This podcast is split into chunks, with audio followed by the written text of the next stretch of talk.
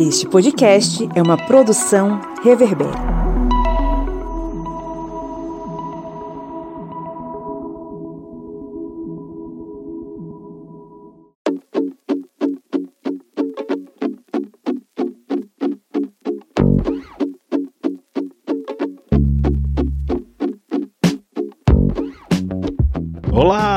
Ouvintes, sejam muito bem-vindos de volta aqui ao podcast do Historiante, na sua, na minha, na nossa Minipédia, o seu podcast de conteúdo expresso, né? Um, um cafezinho expresso de conteúdo nas ciências humanas, com muito conhecimento para você. Eu sou Pablo Magalhães e comigo estão seu Kleber Roberto. E aí, pessoal, beleza? E Dona Joyce Oliveira. E aí, gente? Estamos hoje aqui, vocês estão muito econômicos hoje nas palavras, né? Estranho. É, estamos fazendo que é nem. Bolsonaro, economizando, é, não querendo a economia de 50%. Pois é, economizando nas palavras para não mostrar que é burro, né? É, no caso Bolsonaro, vocês estão economizando porque não querem mostrar que são inteligentes demais. É porque hoje o assunto é tão grande que acho que dava uma megapédia. Megapédia, pois é. Hoje estamos aqui juntinhos, mais uma vez para falar aos seus ouvidinhos palavras de carinho. Não, não, não é programa de romance que passa na rádio de madrugada. Hoje a gente vai falar sobre tiro, porrada e bomba, né, Joyce? É fogo, sangue e destruição. Fogo. Hoje nós vamos analisar um filme que é um clássico da Primeira Guerra Mundial e vamos trazer uns detalhes não somente sobre o filme, mas sobre o que era a vida naquele cenário de horror das trincheiras na Primeira Guerra Mundial. Hoje vamos falar do filme Glória Feita de Sangue. Pois é, e você que tem até 18 anos, que está nos ouvindo, né? Porque a gente tem uma galera que ouve a gente que é aluno, que é professor e por aí vai. Você que tem até 18 anos, eu acho que dificilmente você assistiu. Mas se você tem aí entre os seus 18 e os 30 anos, que estuda história, já deve ter pesquisado, já deve ter assistido, quem sabe, o filme Pets of Glory, um clássico dos anos 50, se não me engano, é estrelado pelo pai do Michael Douglas. Olha só, o Kirk Douglas. Então, a gente vai falar sobre isso e, claro, também sobre a Primeira Guerra Mundial e as movimentações que aconteceram naquele conflito. Mas antes, vamos para os nossos recadinhos.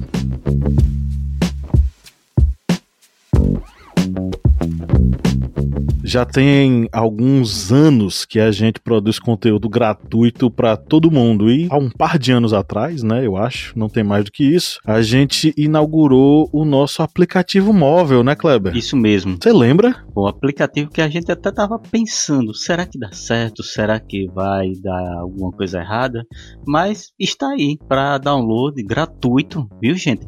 Grátis na sua loja de aplicativos Android. Você vai lá e procura Historiante e você pode fazer o download dele gratuitamente. Ele não ocupa muito espaço no seu celular. Ele também não não paga nada, Mr. Butini. Paga nada, nada. É 0800. É aqui é parece até que é o SUS, né? É gratuito, mas não somos o SUS somos a área educacional e estamos aí entregando informações para você e nesse aplicativo você vai ter uma série de conteúdos para agregar mais informações para vocês. Temos as aulas em áudio, simulados, cards de resumos e na semana passada teve uma atualização, uma atualização feita aí pelo grande mestre, senhor Pablo Michel, que está aí sendo host, editor. Não, sobre foi feito pela, pela divisão de tecnologia do historiante. A divisão de tecnologia é correndo para fazer várias coisas ao mesmo tempo. E está aí esse aplicativo já disponível. Você pode fazer seu download gratuitamente. Como eu já disse, você não precisa se preocupar em ter muito espaço no seu celular, que ele não ocupa muito espaço e ele também não consome muita internet. Você pode ter acesso fácil a vários conteúdos que vão agregar mais informações para vocês. É isso aí. E se você se pergunta, né, pô, eles fazem tudo isso, o que é que eles ganham? Dá para você ajudar a gente, né, Joyce? Dá sim, né? Com apenas 4 réis ou quatro reais, você pode ajudar a equipe toda do historiante a continuar produzindo conteúdo lá no Apoia-se, né? Que é o apoia.se barra historiante. E aí você vai se tornar um dos nossos amados apoiadores e vai ter acesso né, aos sorteios de livros que nós fazemos, o material que recebemos das nossas parceiras, vai ter acesso a cursos que a gente oferece. Agora, por exemplo, né, a gente vai oferecer um de filosofia, vai começar essa semana, além de ter acesso ao backstage, né, quando a gente faz entrevistas especiais, vocês podem acompanhar também e podem estar sugerindo pautas para que a gente coloque aqui para serem trabalhadas. Então aí só tem coisa boa, né? Quatro reais, tá baratinho, tá beleza, tá bacana. Tá uma delícia, mais barato que miojo, mais barato que café, mais barato que pão. Não é pão não, né? Pão é um real. Quatro pães, você compra quatro pães, fica feliz e é isso que você nos dá. Então colabore no apoia.se restaurante. O link tá na descrição desse episódio e também lá na descrição tem a nossa pesquisa de opinião. Participe, a gente quer saber quem você é, quais são suas preferências, quais são seus gostos pra gente melhorar o nosso podcast. Clique aí no link na descrição, né? Tanto para nos apoiar quanto para participar da nossa pesquisa de opinião e dar aí uma perspectiva sobre o que é que você quer que a gente faça aqui no Historiante. Mas tá bom, vamos logo para nossa pauta.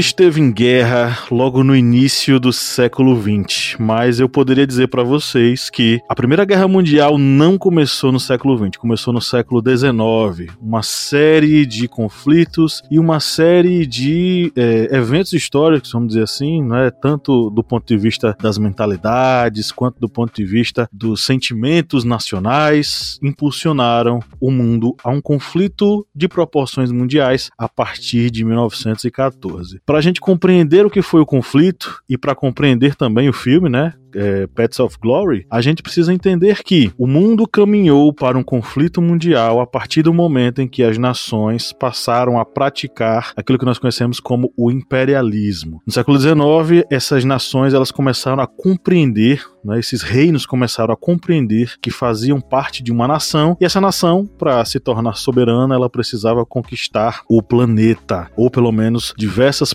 possessões em outros continentes, especificamente os países europeus né, pensavam assim e desenvolveram a ideia de imperialismo. Do outro lado, né, nós temos o crescimento de um sentimento de identidade nacional que tentava se sobrepor às outras identidades. Então, esses dois elementos, tanto o nacionalismo de um lado quanto o imperialismo do outro, impulsionaram o mundo para esse evento, esse conflito mundial. E a gente precisa lembrar também que esse conflito, inicialmente, ele era desejado por essas nações e foi saudado por muitas delas como um grande evento evento com uma grande apoteose. Você vai ter várias fotos do momento em que as nações declaram guerra. Em, em especial tem uma, né, que é uma foto da Alemanha na praça principal em Berlim e muitas pessoas lá comemorando a entrada da Alemanha na, na guerra. E uma pessoinha lá no meio da multidão dá para ver e recentemente o pessoal deu uma destacada, né? Na verdade, recentemente não. Em 1900, na década de 30, essa imagem foi editada, trabalhada e ampliada e descobriram que lá, naquele fatídico dia, estava Adolf Hitler comemorando efusivamente a entrada da Alemanha na guerra. Mas é a partir daí, é a partir dessa, desse nacionalismo, desse imperialismo que a gente vai ter esse começo de conflito ou pelo menos o impulsionamento dessas nações europeias para um conflito de proporções mundiais. E aí é importante, né, ressaltar ressaltar que a Primeira Guerra ela foi possível devido a uma tecnologia que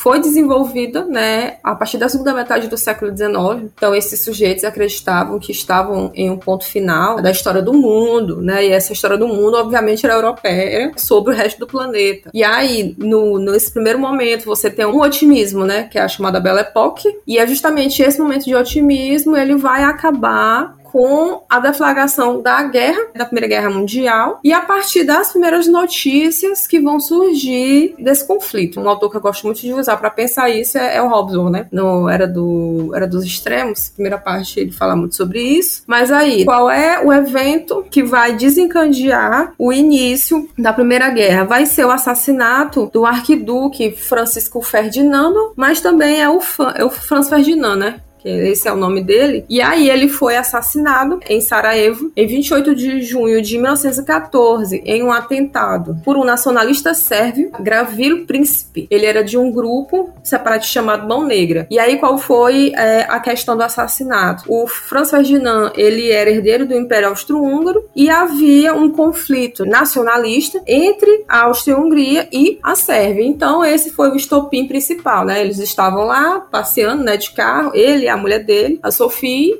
e o Gravilo Príncipe pegou e matou o Franz Ferdinand e a, a esposa, né? E aí isso desencadeou uma série de eventos que levaram à formação de blocos oponentes e também acabou trazendo questões que eram questões anteriores, né? Questões territoriais, questões expansionistas. E bem lembrado pela professora Joyce, a questão do assassinato, né, de Franz Ferdinand. E aí você pode até perguntar, mas professores, o que, é que tem a ver um sucessor do Império Austro-Húngaro sendo assassinado lá na Sérvia e acabou levando Alemanha, Grã-Bretanha, França, Ru Império Russo, todo mundo para a guerra. E aí exatamente pega essa deixazinha dita por Joyce. Eram os acordos e tratados, porque haviam muitos acordos e tratados entre as nações europeias. Como já dito no, pelo professor Pablo, havia aquele ideal de imperialismo, do status quo, e cada nação sabia que no momento de uma guerra precisaria ter aliados ao seu lado. E aí, um dos aliados da Sérvia era a Rússia, e um dos aliados do Império Austro-Húngaro era a Alemanha. E a partir do momento que ocorre esse assassinato, ocorre logicamente a tentativa de intervenção da Austro-Húngara contra a Sérvia. Só que a Sérvia tinha um aliado que era a Rússia, e a Rússia iria intervir em favor da Sérvia. Ao mesmo tempo,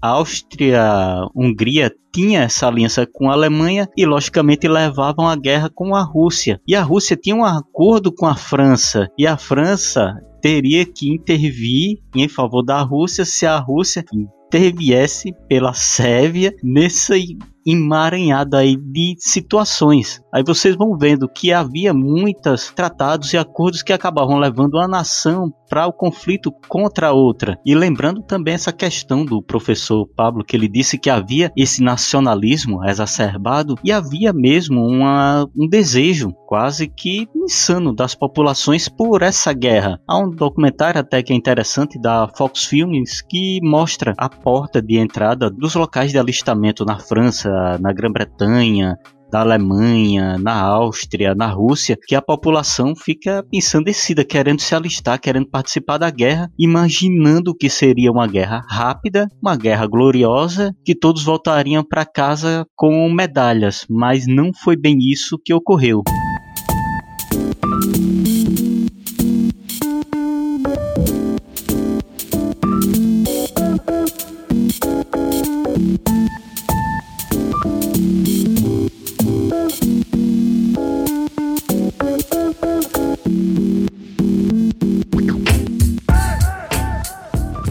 Porque eles acreditavam que quando as nações entraram na guerra, declararam a guerra, era como se uma, hoje uma seleção de futebol entrasse na Copa do Mundo e fosse representar o país. Naquela época, a guerra era um elemento que despertava esse sentimento de patriotismo, e o termo é justamente esse: o nacionalismo pare o patriotismo. Esse patriotismo é o que impulsiona as pessoas a defender que eu quero que a grande França, a grande Inglaterra, eu quero que a grande Alemanha entre na guerra. E foi assim que eles tomaram, né? Essa, essa defesa dessa, dessa glória que ia chegar. E todo mundo pensava que ia acontecer rapidamente. Todo mundo pensava que vou pra guerra, daqui a seis meses eu volto para casa. Muito pensando nas guerras do século XIX, da estilo napoleônico, que tinha data, hora e local marcadinho, organizado. Que no final do dia o general de cada exército sentava numa mesa, tomava chá e trocava uma ideia e que começava às 8 da manhã e terminava para o almoço. Então, as pessoas pensavam que seria uma guerra ao estilo do século XIX e acabou que não foi, porque essa guerra ela adotou outras formas. E aí a gente tem toda essa questão das mentalidades. Quem entrou pensando que ia disputar uma batalha ao estilo anterior, se deparou com uma coisa completamente nova, uma guerra que se utilizou de vários outros artifícios, como armas químicas, de uma guerra que se utilizou de várias outras estratégias de ataque, de combate, como as trincheiras, de uma guerra que se utilizou de novas é, novas tecnologias, como aviões, como carros de guerra, ou os futuramente chamados de tanques de guerra. Então era um outro tipo de guerra. Quem mais bem compreendeu isso, obviamente, foram os alemães que vieram com uma inovação que era a guerra rápida. Algumas pessoas apenas identificam a Blitzkrieg na Segunda Guerra Mundial, mas na Primeira Guerra Mundial já existia a ideia de uma guerra mais rápida, mais veloz, sem deixar o inimigo respirar e sem deixar que ninguém deixe de fazer parte da guerra, inclusive os civis. Eles são pessoas que devem ser atacadas. E são esses alemães mesmo que vão, vão vir com o plano Schlieffen, né? O plano Schlieffen é o plano pinça. Ele é o, o, o foi um plano organizado para que a invasão à França ela acontecesse tanto pelo norte quanto pelo sul, que eles atacassem em um formato de pinça mesmo e as duas pinças, as duas pontas fossem se encontrando justamente em Paris. Só que o negócio não vai dar muito certo porque ao chegar lá, né, depois de várias várias vitórias, eles vão ser repelidos por um contra-ataque não esperado na na na na meu Deus, na beira na beira do. Não é beira do rio que eu ia falar, era. Na margem.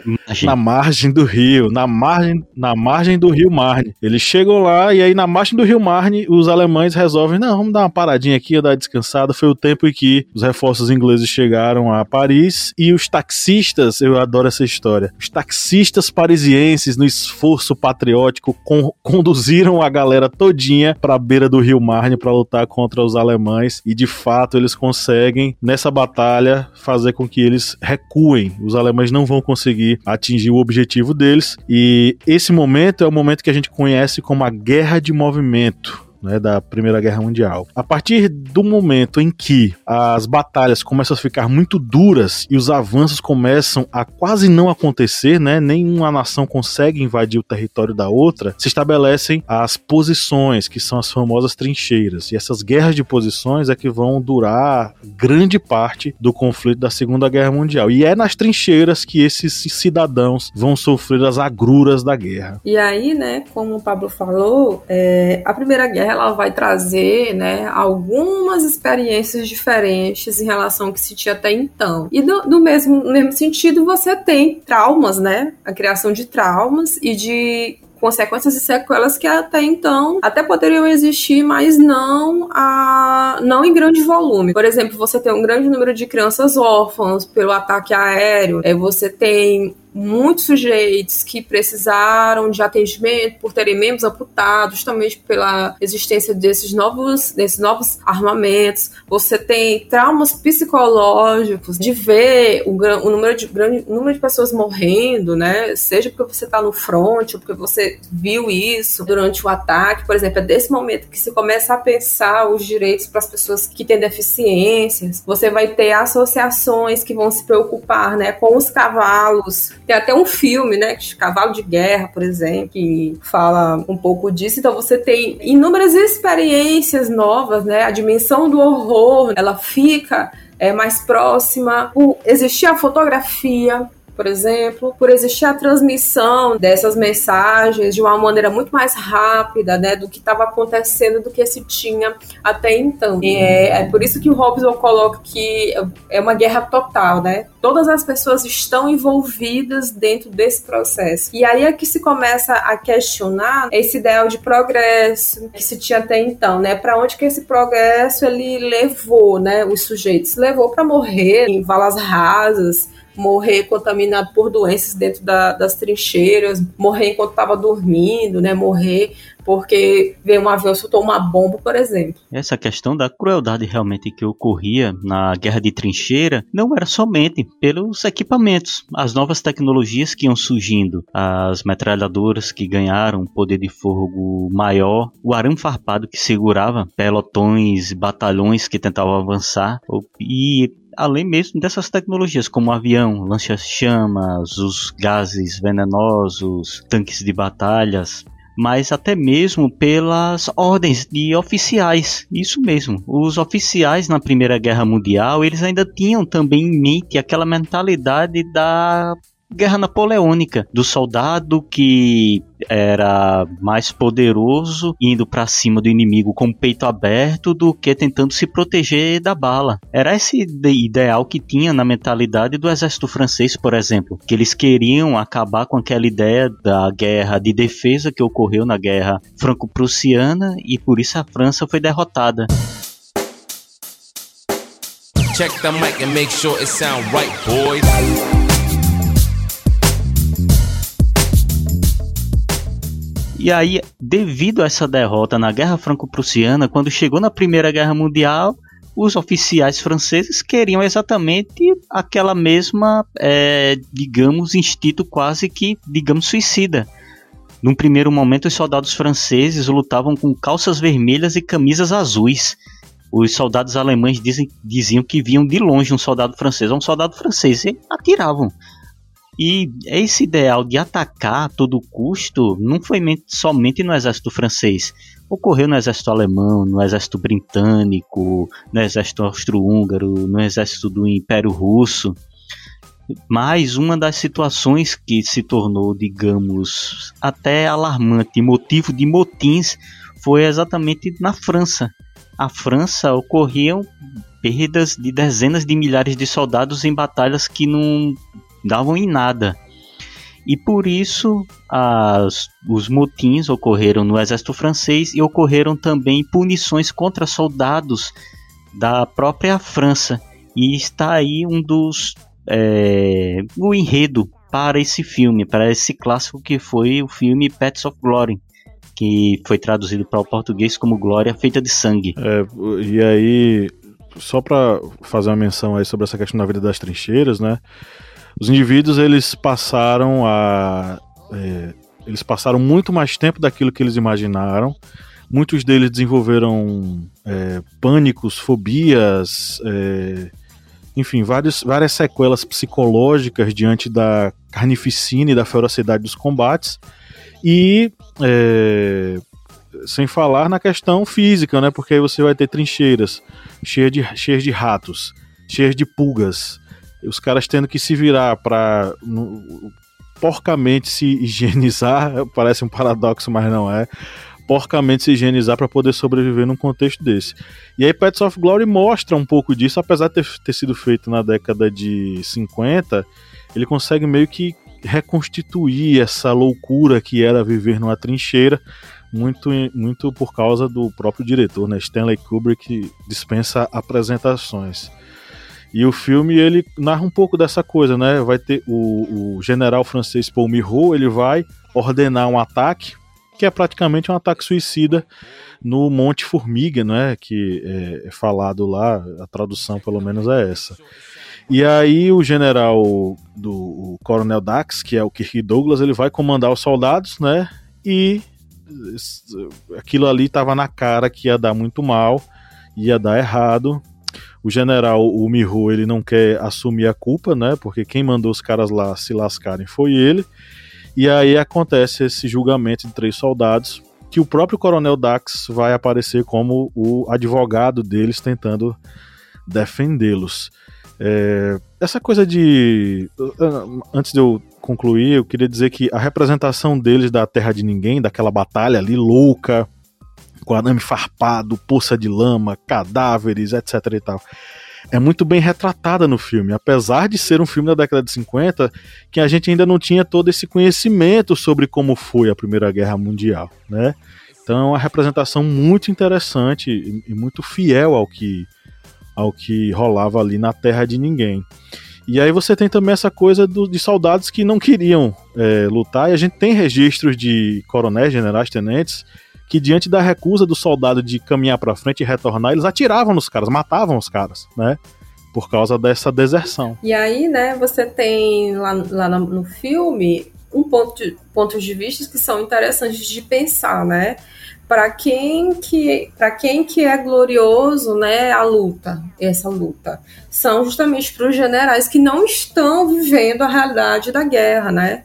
É, e aí você tem um contraponto que é o quê? Tem até colocado lá no filme. Tem um sujeito que tem um trauma de guerra, né? Então ele é colocado como uma pessoa fraca, que ele poderia é, desmotivar, né? Botar aqui entre aspas, né? As, os outros soldados, que ele não queria pessoas dessa é, com, com isso no regimento dele, né? Porque o objetivo principal dele era o quê, né? Conseguir subir, né? Dentro da, da instância né, do exército. E aí é, é, é o ponto muito importante da discussão do, do Pets of Glory, né? É, para quem que é a guerra, né? Para que é que as guerras em geral elas servem, né? Que é essa essa discussão, essa discussão sobre o antimilitarismo, né? É, para que é que as guerras servem ou a quem elas servem? É esse filme, ele é um filme que mesmo como já bem lembrado, ele é da década de 1950, mais precisamente 1957. Ele retrata algo que nós só vamos ver no cinema novamente já na década ali finais do, da década de 1990, já com o filme, digamos, é, Resgate do Soldado Ryan. Aí vocês podem perguntar, mas como assim? Que nós vamos entrar em um período que principalmente vai ocorrer nos anos é, 80, 70, 80, daquele super soldado, daquele soldado que destrói exércitos sozinhos. E já nesse filme, Glória Feita de Sangue, Pets of Glory, vai ser a história do soldado cidadão. Aquela pessoa recrutada que vai ser mandado para um campo de batalha, muitas vezes com preparo mínimo, já que era um momento que já estava cor correndo a guerra, estava tendo muitas mortes e muitas vezes os exércitos eles não tinham uma velocidade tão grande de preparar um soldado e deixá-lo apto aí para um campo de batalha. E até mesmo eles não estavam com treinamento aptos para aquela situação de massacres, aquela situação da guerra de trincheiras. E esse filme ele retrata exatamente isso, do soldado cidadão, aquele soldado em que ele vai ter esses traumas, ele vai ter medos, ele vai é, ter medo de avançar, ele tem medo da morte, algo que o cinema, por um grande período de sua do, na produção de filmes, ele acaba deixando um pouco de lado esse soldado cidadão, que agora vou retornou e, e é utilizado por filmes, é retratado em livros, porque os livros também eles estão fugindo muito daquela áurea da guerra, da estratégia do grande general, do grande rei, estão vendo também essa questão desse soldado ali na guerra de trincheira, por exemplo, na Primeira Guerra Mundial. E esse filme é um filme que tem um detalhe, viu, gente? Ele foi proibido na França durante várias décadas. Ele só pôde ser exibido na França na década de 1970, mais precisamente aí em 1975, exatamente por retratar algo que já vinha ocorrendo é, naque, nos exércitos franceses. E só lembrando que nos motins que ocorreram no exército francês em 1917, ocorreram é, o julgamento e a sentença de 554 soldados à morte. Acredita-se que somente 10% desses foram executados, mas demonstra exatamente essa questão do julgamento, como retratado no filme é, Pets of Glory, de um julgamento que era somente digamos, de fachada, porque o soldado, tecnicamente, ele já estava condenado à morte por seus oficiais. E as condenações eram por é, ter medo diante do inimigo, por covardia diante do inimigo. Uma covardia, como bem dito pelo professor Pablo, era uma covardia de um soldado que sabia que se saísse da trincheira iria morrer.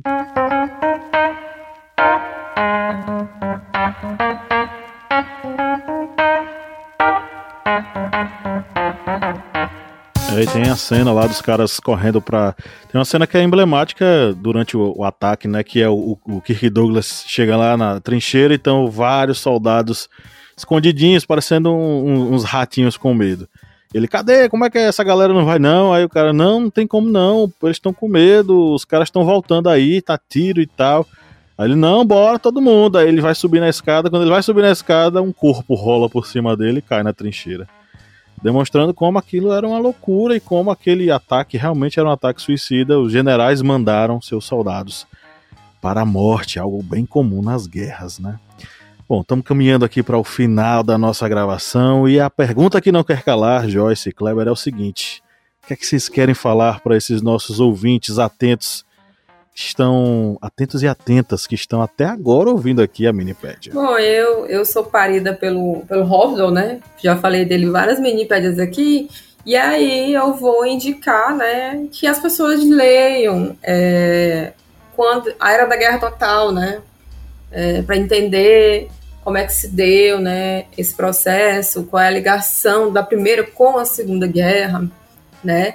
E aí a gente ficar atento, né, ao crescimento, né, de discursos que falam, né, usam militarismo como justificativa para as coisas, né? É, a melhor maneira de fazer o uso do militarismo né, é justamente não invocar sentimentos beligerantes, ou seja, sentimentos que apontem o outro, um outro que tem que ser eliminado, né? Que aí o Pets of Glory mostra isso muito bem, né? É, como é perigoso esse discurso que é, acaba sendo um discurso chauvinista, né? Que é de um, uma, uma, é um como é que é a palavra?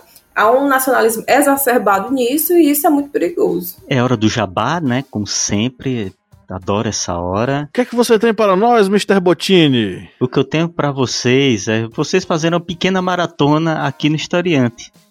Esse não é o primeiro filme, viu, gente, da Primeira Guerra Mundial que nós estamos trazendo aqui na Minipédia. A gente já trouxe o filme em 1917. Você vai pegar, vai descendo aí na barra de rolagem. Que eu acho que ele foi. A gente fez esse podcast no início do ano passado, ó, um pouco antes da, da pandemia. Foi já ali no período do, do Oscar. E a gente fez é, uma, uma minipédia também, que foi uma minipédia muito interessante, muito com muitos conteúdos sobre esse filme, 1917, e também sobre as batalhas naquele mesmo ano. E aí, se você quiser também fazer, continuar essa maratona no Historiante, você pode ir lá no Correspondente de Guerras, que tem lá um podcast sobre a Batalha de Verdun, que foi ocorreu também na Primeira Guerra Mundial, e também uma, uma aris bélica sobre o conceito de guerra total, tá aí o jabá, o mechan. Então é isso, um grande abraço e tchau, tchau. Valeu, pessoal. Tchau, gente.